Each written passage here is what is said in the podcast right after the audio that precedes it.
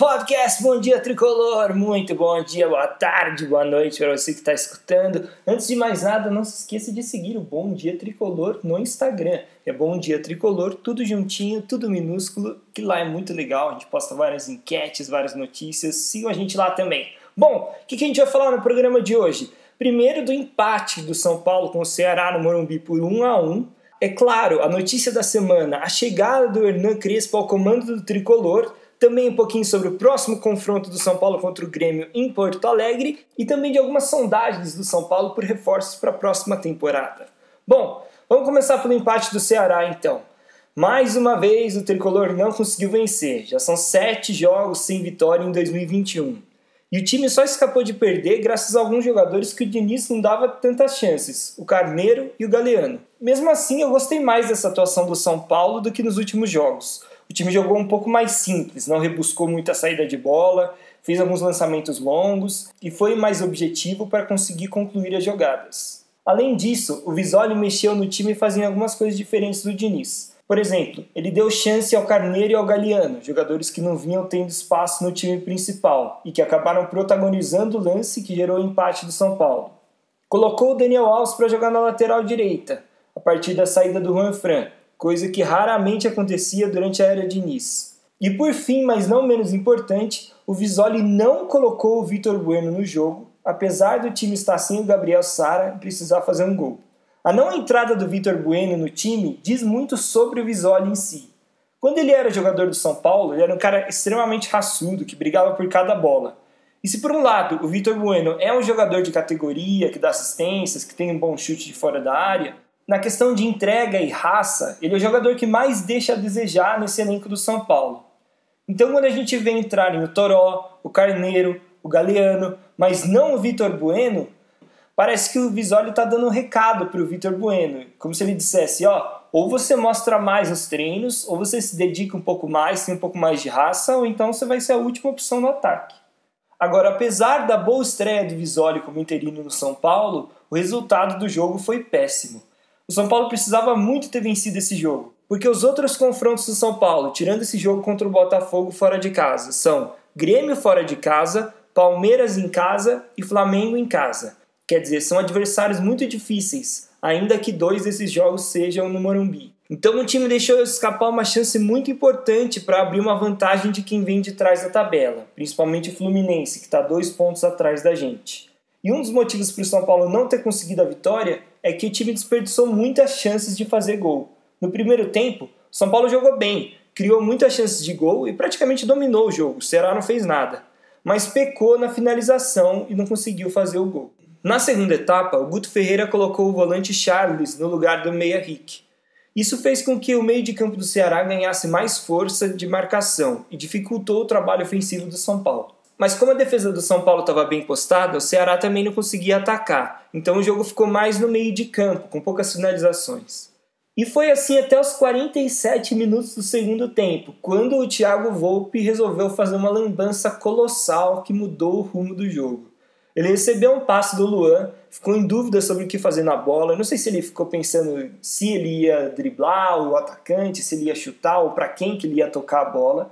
Mas fato é que ele ficou com a bola no pé sem fazer nada. O atacante do Ceará, Léo Chu, veio para cima dele, conseguiu tomar a bola e fazer o gol.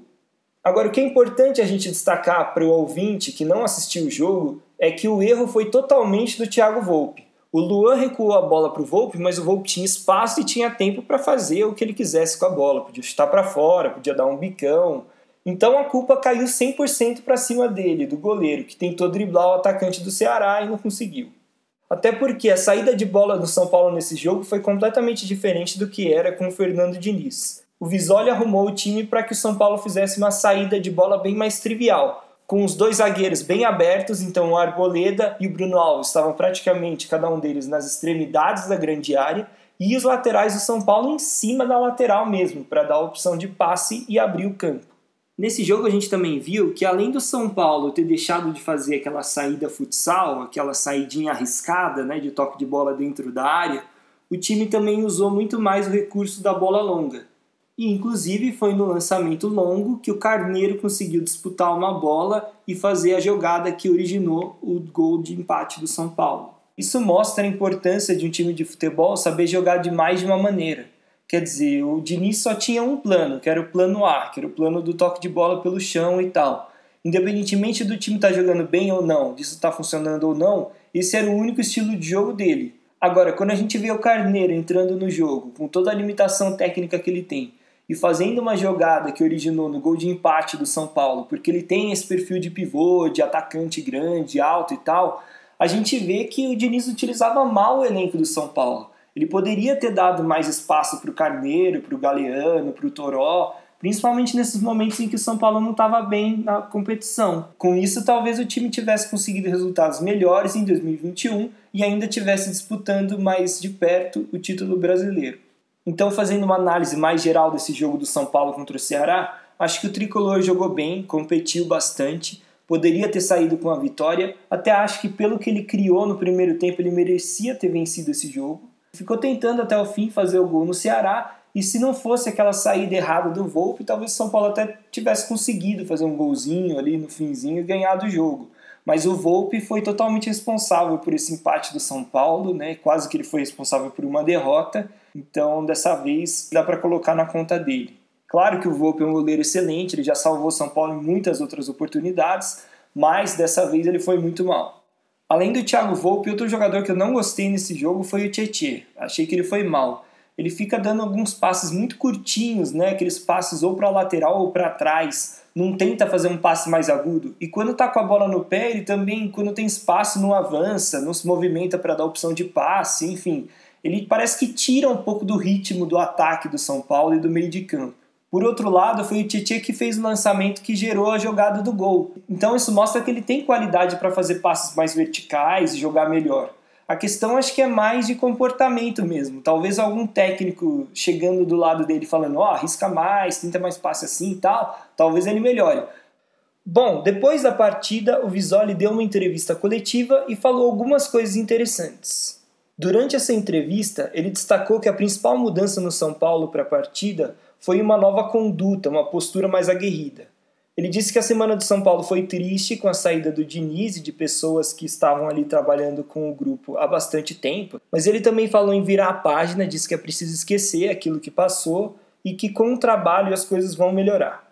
Sobre o jogo em si, ele disse que não faltou intensidade, que realmente o time pecou na hora de finalizar, mas ressaltou também que o time do Ceará é fisicamente muito forte, se defende bem e que o Richard estava num dia inspirado, goleiro do Ceará. Ele completou dizendo que o Volpe já fez muitos milagres pelo time, é um profissional exemplar e que o Marquinhos, preparador de goleiro, certamente vai treinar com ele para que ele não cometa mais erros desse tipo. O Visoli ainda enfatizou que não deixou ninguém falar sobre essa falha durante o vestiário. Ele falou que ali era momento de ficar em silêncio. Questionado sobre alguns jogadores, o Visoli disse que o Sara não jogou porque sentiu incômodo no dia do jogo e ainda não se sabe se ele vai ter condições de enfrentar o Grêmio. Falou que o Galeano está sendo inserido aos poucos no time porque ainda é novo. E questionado sobre o Rojas, ele disse que o jogador está recuperado, mas ainda não participou de muitos trabalhos coletivos, então ainda está um pouco atrás dos demais. Um dos repórteres perguntou sobre o confronto contra o Grêmio, se existia a possibilidade do Daniel Alves jogar na lateral direita. Ele disse que existe essa possibilidade, mas que também tem o Igor Vinícius, que é da posição, e que o Daniel vem jogando bem pelo meio. Visoli terminou a entrevista coletiva dizendo que ainda acredita no título do São Paulo e que vai continuar trabalhando para o time ser campeão. O Visoli ainda acredita em título do São Paulo, mas olha, tá difícil. Acho que o São Paulo tem que focar mesmo em ficar entre os quatro primeiros do Brasileirão para conseguir uma vaga direta para a Libertadores. A sorte do São Paulo nessa rodada é que o Fluminense e o Atlético Mineiro se enfrentaram e também empataram.